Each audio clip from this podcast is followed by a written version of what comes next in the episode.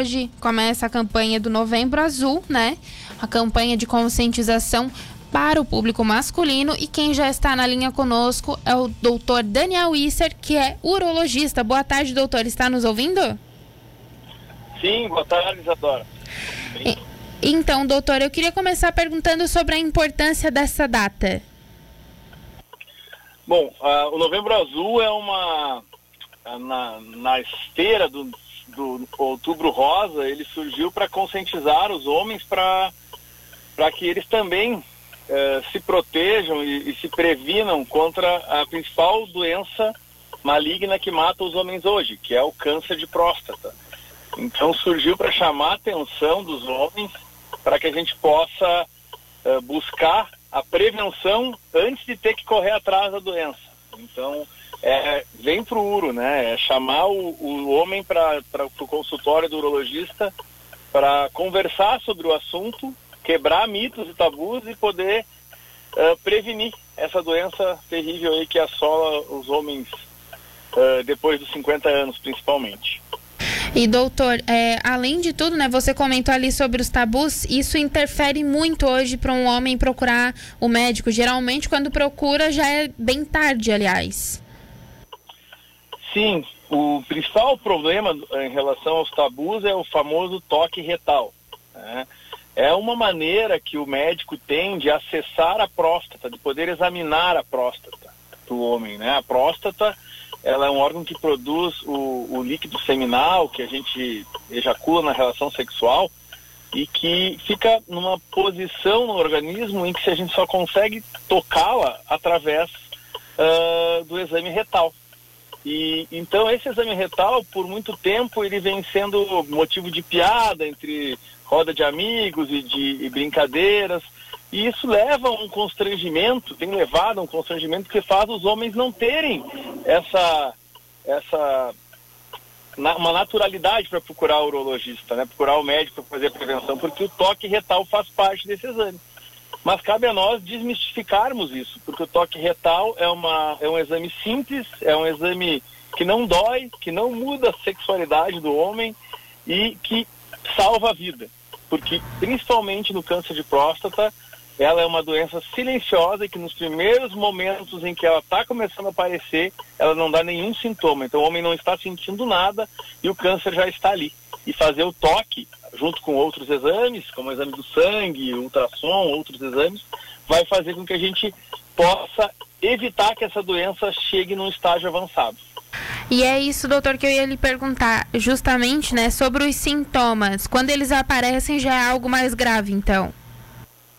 Sim, uh, os sintomas para o câncer de próstata quando, tendem a aparecer em momentos mais avançados da doença, que são dificuldade para urinar, levantar muitas vezes à noite para urinar, que o normal é não levantar, né?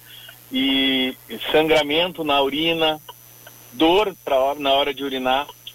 São sintomas que aparecem em outras doenças do trato urinário, como infecção urinária, como, como crescimento benigno da próstata e também aparece no câncer de próstata. As pessoas com esses sintomas, elas podem ter outras doenças em geral, mas se a doença for o câncer de próstata, provavelmente já está num estágio bastante avançado.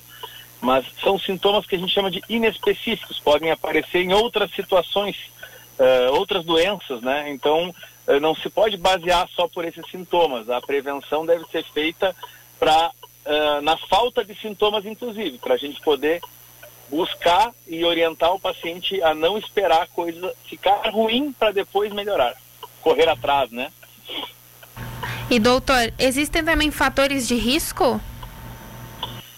Os dois principais fatores de risco são fatores de risco que a gente não pode mudar, infelizmente, que é a idade do homem né? Quanto mais velho o homem, maior a chance de ter um câncer de próstata.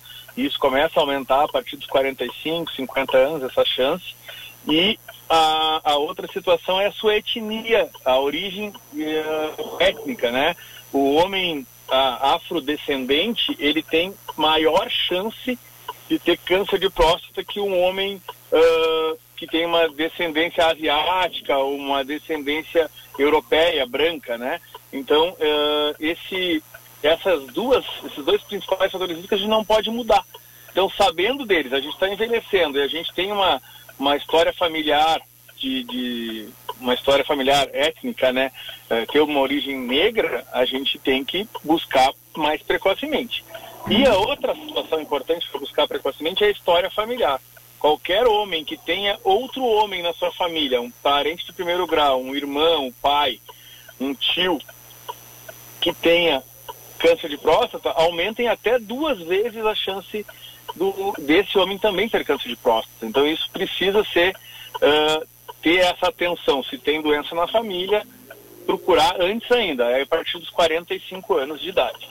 E doutor, para a gente encerrar o tratamento também, quanto antes, né? Precoce, melhor. Com certeza. O tratamento ele varia bastante de acordo com o estágio da doença.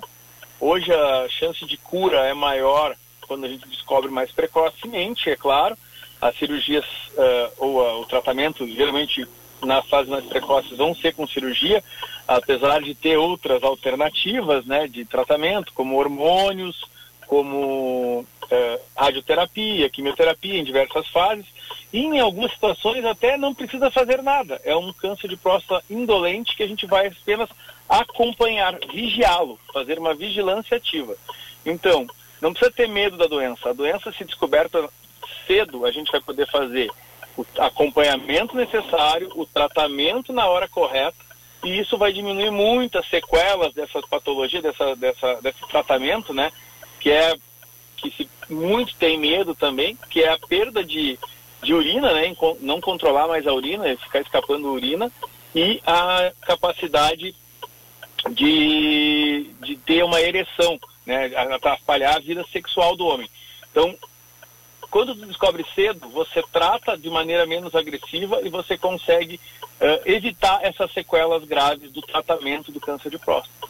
Então, tudo, tudo faz a gente voltar para o mesmo ponto. Vamos buscar a prevenção antes de termos que correr atrás da doença.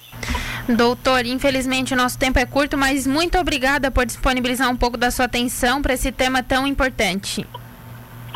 Certo, Isadora, obrigado. Quando precisares, estaremos à disposição. Um abraço.